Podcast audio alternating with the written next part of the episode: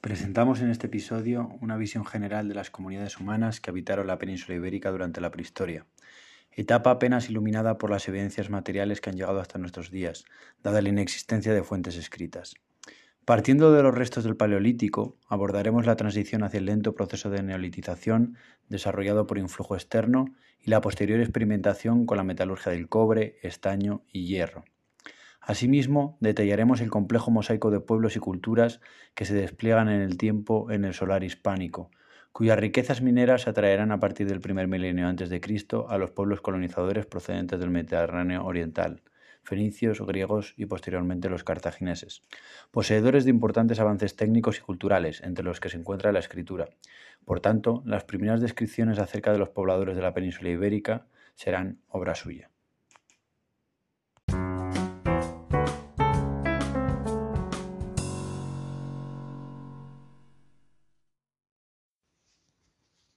Tema 24. La península ibérica hasta la dominación romana. Pueblos prerromanos y pueblos colonizadores. Introducción. A comienzos del siglo XIX, C.H. Thompson, basándose en una cierta idea de progreso tecnológico a lo largo de la historia humana, creó lo que se denominó como sistema de, de las tres edades, edad de piedra, edad del bronce y edad del hierro. Posteriormente, Lubbock dividió la edad de piedra en dos etapas, el paleolítico y el neolítico, y a estas divisiones se, añadieron después el epipaleolítico mesolítico, que se refiere a las sociedades de cazadores-recolectores en vías o no de neolitización, y el calcolítico edad del cobre, que cubre la etapa en la que comienza la metalurgia. A continuación pasaremos a describir la evolución de las distintas etapas de la prehistoria en la península ibérica. Punto 1. El Paleolítico es el periodo más largo de la historia humana, ya que corresponde al estudio de las culturas desarrolladas en la Tierra desde la aparición del género Homo hace 2,8 eh, millones de años hasta el inicio del Holoceno, en el 8050 a.C. Debido a la parquedad de restos que se poseen para la reconstrucción de estas sociedades mm, paleolíticas, el rasgo que puede ser mejor estudiado sobre ellas es la evolución tecnológica de la cultura material. Los complejos industriales son las unidades sobre las que se efectúan las reconstrucciones culturales. A partir de los complejos industriales, consideraciones cronológicas y antropológicas, se ha configurado un esquema tripartito del periodo. El Paleolítico inferior corresponde a las primeras culturas que están comprendidas entre la aparición de los primeros instrumentos, caracterizados por estar tallados de forma tosca, unifacial y bifacial sobre cantos rodados, chopper y chopping tools, el llamado dubayense, hasta el inicio de las diversificaciones regionales en su manufactura, con un alto porcentaje de útiles sobre núcleo y nuevas formas líticas que pertenecían al, horizonte achelense, eh, donde destaca el, bifaz, mucho más evolucionado. En el ámbito antropológico, pues lo antropológico se define por la convivencia de diferentes tipos de homínidos, que van homininos, en este caso, que van desde el Homo, desde el homo habilis al paso por el Homo ergaster y Homo erectus. El Paleolítico Medio es la fase en la que tiene lugar el desarrollo de las primeras tradiciones culturales asociadas al hombre de Neandertal. Su cronología se, extendería desde el 230.000 hasta la transición al Paleolítico Superior, en torno al 40.000 a.C. La industria lítica característica denominada musteriense se realiza básicamente sobre lascas extraídas de un núcleo preparado, produciéndose en esta fase la máxima expansión y caracterización de la técnica Levallois. Dentro del complejo musteriense, Bordes aisló cuatro grupos o facies, determinadas por la proporción de los diversos útiles que componen la lista tipológica. Podemos distinguir el primero, que es un musteriense de tradición achelense tipo A, con bifaces y raederas. Luego un musteriense de tradición achelense tipo B, con el desarrollo de cuchillos de dorso. Mm, dos, musteriense típico con raederas. Tres, el charetiense, dividido en musteriense tipo quina y tipo ferrasí, y por último, cuatro, un musteriense de denticulados. El Paleolítico superior se corresponde con el desarrollo de las sociedades compuestas ya por hombres anatómicamente humanos, aunque la variedad cultural de estos grupos es enorme. Se aprecian rupturas y continuidades con respecto al complejo industrial de fase musteriense. Todos suelen compartir bastantes rasgos comunes, caso de las manifestaciones artísticas, adornos personales y la proliferación de instrumentos líticos y usos altamente especializados. Las primeras industrias en las que aparecen elementos característicos del Paleolítico superior, caso de hojas y la industria de hueso, serán el chatel perroniense y euriñaciense. El chatel perroniense presenta una industria que conserva muchos elementos del musteriense, como la pervivencia de la técnica Levallois. Por ello, se piensa que eh, pudo ser realizada todavía por el hombre de Neandertal. Mientras que para el auriñaciense se propuso un origen extraeuropeo en función del mayor uso de la técnica laminar y la presencia del individuo de tipo moderno. El gravetiense se trata de un momento cultural no muy bien representado en la cornisa cantábrica, en el que, en el que perviven elementos auriñacienses, junto con útiles muy característicos como las puntas de la graveta. El periodo solutrense en la península ibérica se encuadra entre hace 20.000 y 16.000 años, caracterizado por diversas piezas como hojas de laurel, de sauce, puntas de muesca y puntas de cara plana. El último periodo del Paleolítico superior, desde hace entre 16.000 y 10.000 años, ofrece un aspecto de máximo desarrollo cultural, industrial y de creación artística, destacando entre otras la colección de pinturas de impactante naturalismo encontradas en Altamira así como de densidad ocupacional durante el desarrollo del magdaleniense. En la península ibérica, el magdaleniense es el complejo cultural mejor representado, tanto en la vertiente de las industrias y ósea, como las azagallas bisladas, puntas óseas, arpones y protoarpones, la punta de aletas y pedúnculo, como industria lítica. Por tanto, como acabamos de ver en el Paleolítico Superior, encontramos una amplia gama de útiles que denotan una fuerte especialización, ya que no parece que estas hojas largas, delgadas y simétricas estuvieran realizadas por cualquier individuo. De este modo, el utillaje de estas sociedades de cazadores-recolectores se enriqueció con nuevos instrumentos utilizados en la vida cotidiana, raspadores y buriles, o en la caza, puntas arrojadizas de piedra y hueso. Con respecto al mundo simbólico, hoy se acepta que desde sus inicios los hombres del Paleolítico Superior demuestran tener las mismas inquietudes que las sociedades históricas e incluso mm, se está planteando como hipótesis que el propio eh, hombre de Neandertal también tuviese su propio desarrollase el simbolismo. El epipaleolítico peninsular cuenta con mayores evidencias en la periferia que en el centro, diferenciándose dos áreas. En la zona cantábrica, la secuencia epipaleolítica se observa a lo largo de un conjunto de yacimientos que se encuadran en dos diferentes manifestaciones culturales.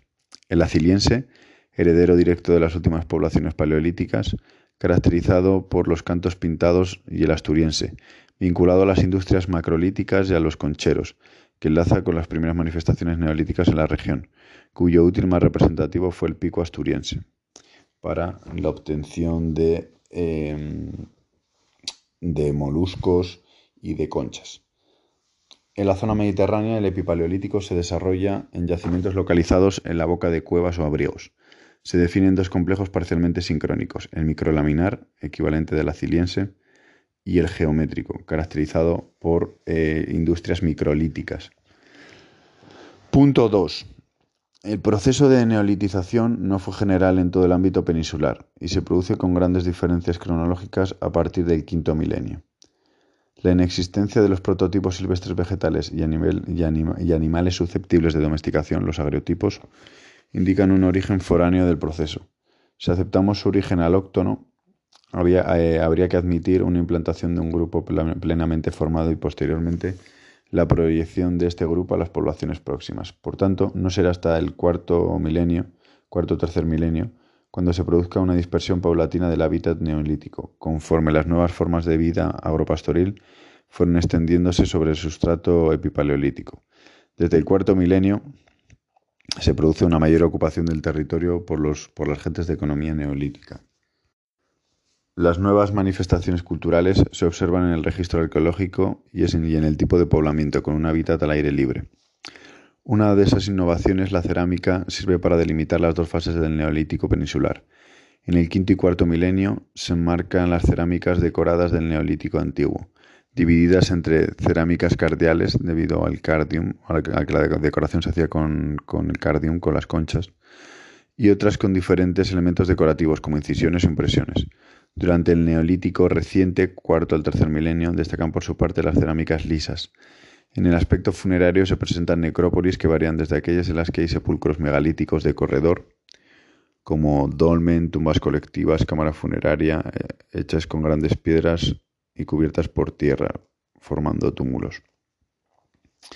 Hay sepulcros megalíticos, como hemos dicho, mm, los, los defos individuales y los hipogeos excavados. Integrado en el proceso de cambio global, observamos manifestaciones de arte rupestre post-paleolítico de gran originalidad.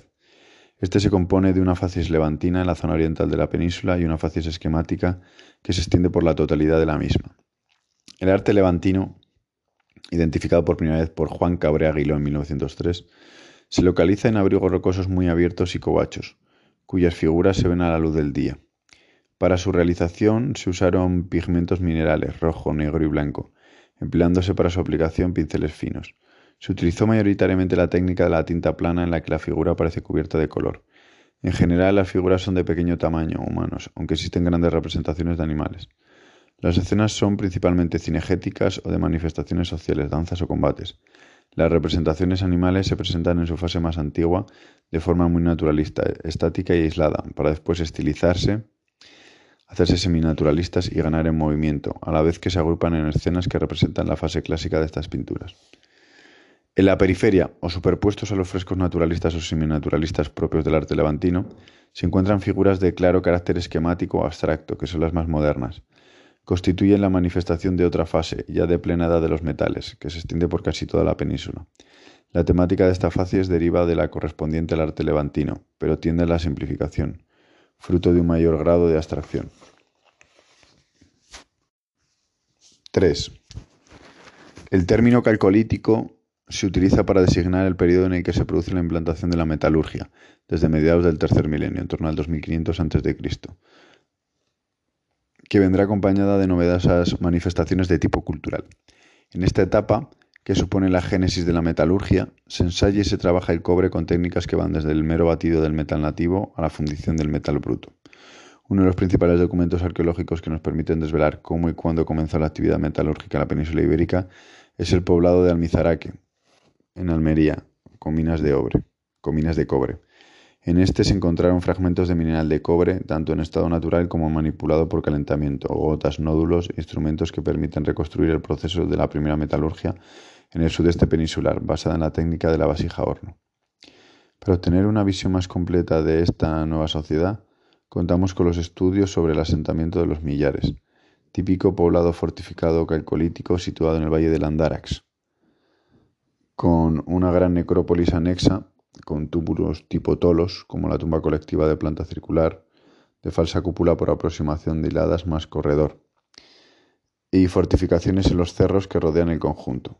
El poblado de los Millares debió de ser un gran centro económico del que, del que dependerían asentamientos menores, tanto la producción agropecuaria como la actividad metalúrgica, lo que hubo de exigir la implantación de una organización jerarquizada, capaz de dirigir adecuadamente la explotación, mantener la infraestructura del poblado y organizar las redes de intercambio. En el periodo de máximo apogeo, en torno al 2400-2000 a.C., se amplió el recinto fortificado con tres líneas de muralla, y es en el interior de la tercera línea de fortificación donde se localizaron talleres metalúrgicos de estructura rectangular en los que ha podido seguirse todo el proceso del trabajo de metal. Su último horizonte, hacia 1885-1850, corresponde a la etapa del vaso campaniforme y supuso una reducción importante del recinto protegido. En la península ibérica, la cultura del vaso campaniforme es una etapa avanzada de la metalurgia del cobre, en la transición entre el calcolítico y la edad del bronce, entre el 2150 y el 1700 a.C. La cultura del vaso campaniforme. Se produce la difusión del repertorio, repertorio como elementos de prestigio entre las élites de este periodo de transición. La cerámica campaniforme presenta una gran unidad tipológica y decorativa. Su éxito radicó en que era de lujo, por ello muy apreciada. La desembocadura del Tajo fue uno de los espacios donde alcanzó mayor éxito, dando lugar a una producción propia. En los conjuntos se asocian a puntas de flecha de sílex con aletas y pedúnculo, brazales de arquero, joyas de oro y las definitorias puntas tipo palmela. La difusión de estos productos por la península dio lugar a la creación de otro importante núcleo en la meseta de producción, el segundo, que es Cienpozuelos. En Andalucía se documenta otro centro de producción del que deriva el estilo Carmona, tercer estilo Carmona. En Cataluña aparecen todos los estilos peninsulares, aunque también hallamos una producción local, el cuarto estilo, que es el estilo Salamó. Punto 4. Frente a las rígidas periodizaciones la implantación de la edad del bronce en la península tiene un carácter muy desigual. Estas periodizaciones hablarían de un bronce antiguo del 1800 a 1500, un bronce medio de 1500 a 1250 y un bronce final de 1250 al 750 a.C. Por tanto, en realidad la implantación de la edad del bronce en la península tiene un carácter muy desigual, ya que en unos espacios se percibe una clara continuación cultural desde las, las etapas calcolíticas, con la pervivencia del vaso campaniforme, por tanto, la diversidad cultural existente en la península es muy grande, en consonancia a los diferentes grados de desarrollo de las diferentes regiones. En la zona del sudeste peninsular aparece la cultura del argar, que alcanza un alto nivel técnico en la fabricación de útiles de metal. Eh, destacan el tesoro de Villena con 59 objetos de oro y de plata, e incluso de hierro y de ámbar, el hierro que en esta época era un metal precioso. Eh, destacan también las armas, espadas de hoja ancha, alabardas y hachas planas, así como una cerámica muy representativa a base de piezas oscuras de aspecto metálico y liso. Debemos decir que estas armas estaban hechas de, bronce. El bronce es una aleación del cobre y el estaño. Mm, en la zona del Levante se desarrolla el bronce valenciano, caracterizado por su entronque campaniforme así como la zona de Cataluña se caracteriza por la pervivencia campaniforme de Salamó. Estas influencias campaniformes, ya sean cerámicas o materiales a asociados, mm, alcanzan otras zonas peninsulares como la cornisa cantábrica o la meseta norte con el desarrollo de la cultura de cojotas. Por tanto, la cultura que define este periodo en la península es la del Argar, desarrollada en Almería, Granada y Murcia. En Almería se encuentra el yacimiento de Antas también. Los asentamientos argáricos estaban fortificados y ocupaban emplazamientos fáciles de defender y las casas acoplaban su, arquitectura al relieve del terreno. A su alrededor se desarrolla una importante agricultura y ganadería junto a la industria metalúrgica donde desempeñan un papel fundamental el estaño, el cobre, la plata, el oro las distintas aleaciones a las que dan lugar como el bronce. Los ajuares funerarios han permitido establecer una profunda estratificación social entre la clase dominante, que controlaba las materias primas, y los siervos. Entre los ajuares eh, funerarios destacan enterramientos dentro de casas o en tinajas, fosas y cistas. En el bronce final, entre 1250 a.C. y el 800 a.C., se desarrolló en la península el último periodo de la Edad del Bronce, caracterizado por la llegada de influencias exteriores que sirvieron para revitalizar la evolución de las anteriores eh, culturas regionales y para perfilar el panorama que a lo largo de la Edad del Hierro se acabará convirtiendo en el mundo indígena prerromano. A. Las regiones occidentales, el denominado bronce atlántico, participaron plenamente del apogeo cultural de las relaciones atlánticas, ya iniciadas en el bronce antiguo, el grupo indoeuropeo precéltico, caracterizado por el uso de determinados objetos materiales de bronce que formaban parte de depósitos. Se trataría de las hachas de talón de bronce, depósitos de mercaderes atlánticos, eh, en las rutas, teniendo en cuenta las rutas del estaño británico. B. El sector del noreste recibió la influencia de los campos de urnas centroeuropeos, que en torno al 1100 a.C. comenzó a llegar a través de los Pirineos, que introduce una serie de innovaciones, como son innovaciones culturales y lingüísticas importantes, como son la incineración y la deposición de las cenizas en urnas enterradas en hoyos. Finalmente, C. Andalucía sufrió el impacto de la colonización de fenicios y griegos llegados del Mediterráneo. Punto 5. La edad del hierro transcurre desde el año 800 a.C. hasta aproximadamente el comienzo de la conquista romana de Hispania en el 218 a.C. Esta última etapa coincide en el territorio peninsular con la colonización de los pueblos mediterráneos, fenicios, griegos y cartagineses, y con la llegada de varios grupos célticos que conocían el hierro, con la cultura castreña de Galicia y Asturias. En el transcurso de esta etapa se mezclan los rasgos autóctonos, como puede ser eh, la cultura de cogotas del interior, de las culturas indígenas, con la influencia cultural llegada del exterior. Generalmente no existe una gran discontinuidad entre las culturas del bronce y las del hierro, ya que hasta bien entrado el nuevo periodo no se generalizó el uso del hierro. La entrada del nuevo metal en la península se encuentra vinculado al establecimiento de las primeras colonias fenicias y griegas, los restos arqueológicos nos hacen pensar en una paulatina evolución y solamente las aportaciones tecnológicas y culturales externas provocaron una progresiva diferenciación entre los pueblos cercanos a la costa mediterránea, mucho más avanzada, y los pueblos del interior.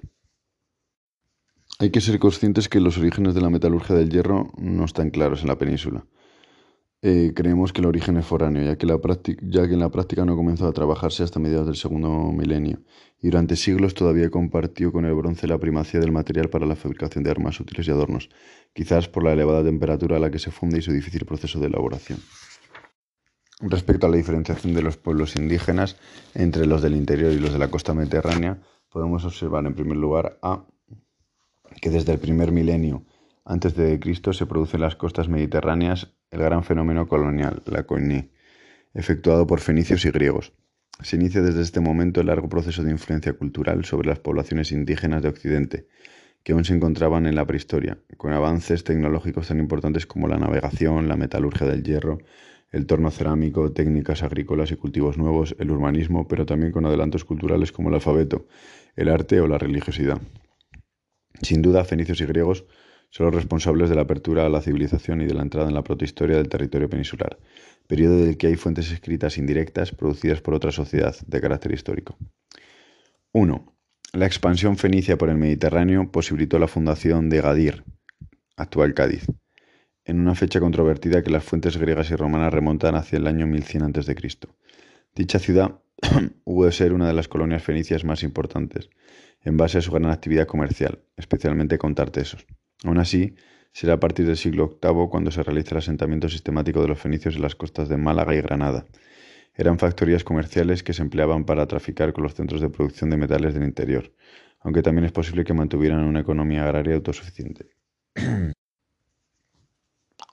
2. Enmarcado en el movimiento colonizador griego, a finales del siglo VII a.C. y durante el siglo VI a.C., los focenses transitaron por las costas peninsulares y establecieron diversos emplazamientos o colonias llamadas emporios en, en, las zonas costeras del levante peninsular. Hasta el momento, la arqueología ha atestiguado la actividad mercantil griega en el extremo occidente eh, peninsular, agentes jonios que cooperaban incluso con los fenicios y que van a establecer varias colonias. El principal enclave griego es Emporium, fundado sobre 575 a.C. por los foceos en la actual Ampurias, que alcanzaría una gran prosperidad probada por las acuñaciones monetarias de dracmas que serían imitadas por la población indígena. Entre el siglo V y IV se produce eh, la fundación de Rode, en torno a 400-385 a.C. Con la presencia de Rode se produce un refuerzo griego en la zona de Ampurias que es la base de un comercio griego en competencia colaboración con los, con los fenicios. Eh, se ha documentado, y es algo muy interesante, la existencia de sociedades conjuntas comerciales, como atestigua el bronce de Pechmao, entre griegos, fenicios e íberos. En realidad sería en competencia con los cartagineses, con los que realmente se producen esas sociedades conjuntas comerciales. Asimismo, las obras historiográficas suelen incluir una serie de colonias como son Mainake, Alonis o Merescopellón, mm, ya que aparecen en numerosas fuentes escritas antiguas, pero por ahora no existe evidencia arqueológica de eh, su existencia y estarían emplazadas en la zona del, del sur, sureste y levante peninsular. En realidad solo conocemos dos colonias que son Emporion y Rode. B. Tartesos es la cultura más antigua del primer milenio antes de Cristo en la península ibérica, evidenciando un grado de desarrollo y complejidad muy grande. Hay abundantes, abundantes referencias en las fuentes escritas, reino mítico de Argantonio, eh, como establecía Heródoto o la propia Biblia. Incluso hay datos arqueológicos, pero estos no permiten despejar la incógnita sobre el origen de Tartesos, como resultado de una evolución autóctona o, como, a consecuencia de la gran coine mediterránea orientalizante. Desde el punto de vista arqueológico, parece probada la existencia de una etapa tartésica inicial, previa a la presencia fenicia, denominada etapa geométrica, que comienza a principios del primer milenio antes de Cristo y finaliza avanzado el siglo VIII antes de Cristo con la colonización. A partir de mediados del siglo VIII se desarrolla una etapa de consolidación y prosperidad, etapa orientalizante hasta el, hasta el siglo V antes de Cristo, en la que una etapa de consolidación y prosperidad, la etapa orientalizante, en la que una economía fuerte y los recursos minerales convierten a esta zona en foco de atracción del comercio. El núcleo principal se localiza en las tierras del sur, siendo su centro la zona de Huelva y el Bajo Guadalquivir, donde al parecer se desarrolló un régimen monárquico de carácter protoestatal, cuyo máximo representante era Argantonio, citado en numerosos textos por Heródoto. Hoy en día los arqueólogos se cuestionan esta, esta hipótesis eh, del centro de Tartesos en la zona del Bajo Guadalquivir, ya que las evidencias arqueológicas más importantes de, de esta cultura se han hallado al sur de Badajoz. Eh, podemos hablar también de una posible escritura paleohispánica antigua entre el siglo VI y V antes de Cristo, es la escritura del, sudoeste, del suroeste tartésica, Respecto a los templos y palacios que han aparecido, como ya hemos dicho, han sido encontrados en Badajoz, los más importantes como los yacimientos de Cancho Roano y del Turuñuelo, con un edificio de dos plantas, una escalinata. Algunos otros yacimientos eran los de Tejada la Vieja en Huelva.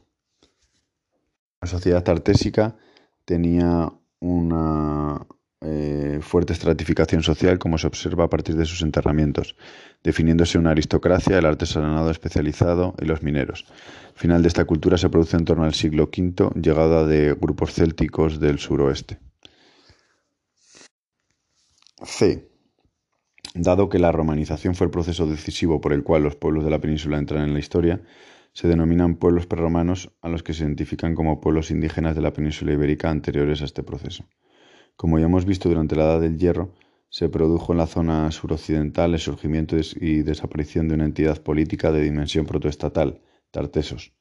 Los pueblos ibéricos, eh, localizados en el sur y este peninsular, fueron los que más intensamente habían recibido el impacto de las colonizaciones griega y púnica, siendo calificados como pre-indoeuropeos. El origen y formación de la cultura ibérica es consecuencia de la evolución del sustrato indígena orientalizante por las influencias de los pueblos colonizadores, cuyos contactos no fueron homogéneos, lo que dio lugar a diferentes variedades regionales, aunque con múltiples caracteres comunes como la lengua o una cultura material homogénea. Tras esta primera fase de formación se fraguan las diferentes variedades culturales indígenas, entrando desde fines del siglo V a.C. hasta finales del siglo III a.C. en la época de mayor brillo de la cultura ibérica, el llamado ibérico pleno. Se aprecia una ruptura con lo anterior y se construyen las grandes ciudades, las grandes ciudades-estado, con un importante desarrollo urbanístico, como son Arse, eh, la ciudad de Arse, que es la primera que acuña moneda. la sociedad presenta una fuerte jerarquización, con sistemas de gobierno que van desde la monarquía territorial hasta sistemas de tipo senatorial con magistrales e incluso jefes militares. La estructura social presenta unas élites guerreras, una élite gubernamental y propietaria, unos grupos medios como los mercaderes y artesanos especializados. El arte ibérico es producto de estos últimos, destacando la producción escultórica, cuyas piezas más significativas son la Dama de Elche, la Dama de Baza o la Bicha de Balazote. Los grupos inferiores estarían formados por agricultores, ganaderos y mineros, que pudieron tener condición de siervos. En el último estrato se encontrarían los esclavos. Por último, señalar la existencia de la escritura ibérica de difícil interpretación. Se trataba de un alfabeto semisilábico de origen jonio. Se escribía de izquierda a derecha, pero los signos no tienen el mismo valor en todas las áreas ibéricas. Respecto a las costumbres y las prácticas funerarias, debemos destacar el, desarrollo del sistema de incineración con la creación de monumentos funerarios de carácter turriforme como el de Pozomoro.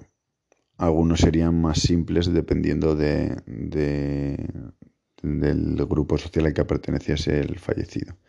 Destaca también la orfebrería, las joyas y las armas, como son caetra, la falcata y el soliferrium. Por otro lado, los pueblos de la denominada área lingüística indoeuropea, el centro, el oeste y el norte peninsular, estaban, estaban vinculados al ámbito cultural eh, y lingüístico céltico, que será multiforme. Aunque también existe otro pueblo, que es el de los vascones, que sabemos que es un pueblo indoeuropeo. Dentro de, de estos pueblos célticos existían grandes diferenciaciones. En primer lugar, los celtas, los grupos célticos, los keltoi, Normalmente se establecían en emplazamientos estratégicos eh, definidos por la cultura castreña, en lugares elevados. Eh, se caracterizaban por una actividad ganadera, ovina y, bovina, y el control o el conocimiento profundo de la metalurgia del hierro. Existe, existe un concepto multiforme y normalmente son sociedades igualitarias que evolucionan a partir de los diversos grupos protocélticos. Por otro lado, encontramos eh, otro grupo céltico mm, bastante distinto, que son los celtíberos, que habitaban el sistema ibérico, cuyo desarrollo, eh, mm, se, mm, se produce bajo la influencia de los íberos. Sufren un proceso de iberización que posibilitó los asentamientos de carácter urbano, el desarrollo urbano, con ello la constitución de los ópida. La organización o la articulación territorial y política de estos celtíberos se realiza sobre la base de las ciudades-estado, que son entidades de carácter estatal. No se basaba la organización social en las etnias, como, ocurrió como ocurría con el resto de los celtas. En las ciudades-estado celtibéricas, eh, estas eran dirigidas por una aristocracia militar que constituía el grupo dominante, representada en las monedas de jinete ibérico a través del Eros Equitans. Por último, destaca la existencia de la escritura celtibérica, que es la adaptación casi directa de la escritura ibérica nororiental a las particularidades de la lengua celtibérica. Conclusión. Concluyo exponiendo la necesidad de subrayar la importancia que los elementos culturales externos han tenido en la configuración de los pueblos de la península ibérica desde la prehistoria. Por tanto, hemos de tener en cuenta para una mejor comprensión de la evolución sociohistórica de los pobladores de la península ibérica durante la prehistoria y la antigüedad, los continuos procesos de aculturación y sincretismo que se operan sobre ellos en el devenir histórico. Un proceso de aculturación con diversos grados de interacción que no atienden a rígidas periodizaciones. En este marco resulta muy interesante la reflexión sobre el concepto de pueblo etnia que se ha realizado atendiendo a las evidencias arqueológicas, donde observamos que eh, se trata de un proceso fluido, que no es el pueblo, eh, la constitución de los diversos pueblos se produce mediante un proceso fluido, que no es inmutable o cerrado, y para determinarlo no vale solo la cultura material. Se ha superado en estos momentos la visión esencialista de estos pueblos, grupos étnicos como entes homogéneos aislados e inmutables, reconsiderando la etnicidad como identidades que se solapan en el marco de una continua interacción, cambiante y fluida en el tiempo, que se vincula con el autoconcepto de los propios pueblos, más allá de la, mera, de la mera asociación entre cultura material con una determinada etnia o pueblo. Hay que tener en cuenta que los objetos de lujo y prestigio eran repertorios que querían, eh, que consumían las élites, eh, las élites de estos pueblos, y tenían que ver con los intercambios comerciales. Por tanto, la cultura material estrictamente no determina la, eh, configuración de un pueblo o etnia, como demuestra, como ya hemos visto, eh, con la extensión de, la cultura del vaso campaniforme. Respecto a la bibliografía, tenemos Aubet, M.E. y Lull, 1990, Las edades del cobre y del bronce. De Amos, M.B. y Chapa, T. 1997, La Edad del Hierro. A.M. Muñoz Amilibia, Amilibia et al. 2006, Prehistoria, tomo 1 de la UNED. A.M. Muñoz Amilibia et al. 2006, Prehistoria, tomo 2, UNED. Sánchez Moreno, E. Protohistoria de Antigüedad de la Península Ibérica. Salinas de Frías, M. 2006, Los pueblos romanos de la Península Ibérica. Bernabeu J. 1993 al oeste del Edén. Barandarian y 1998 Prehistoria de la península ibérica.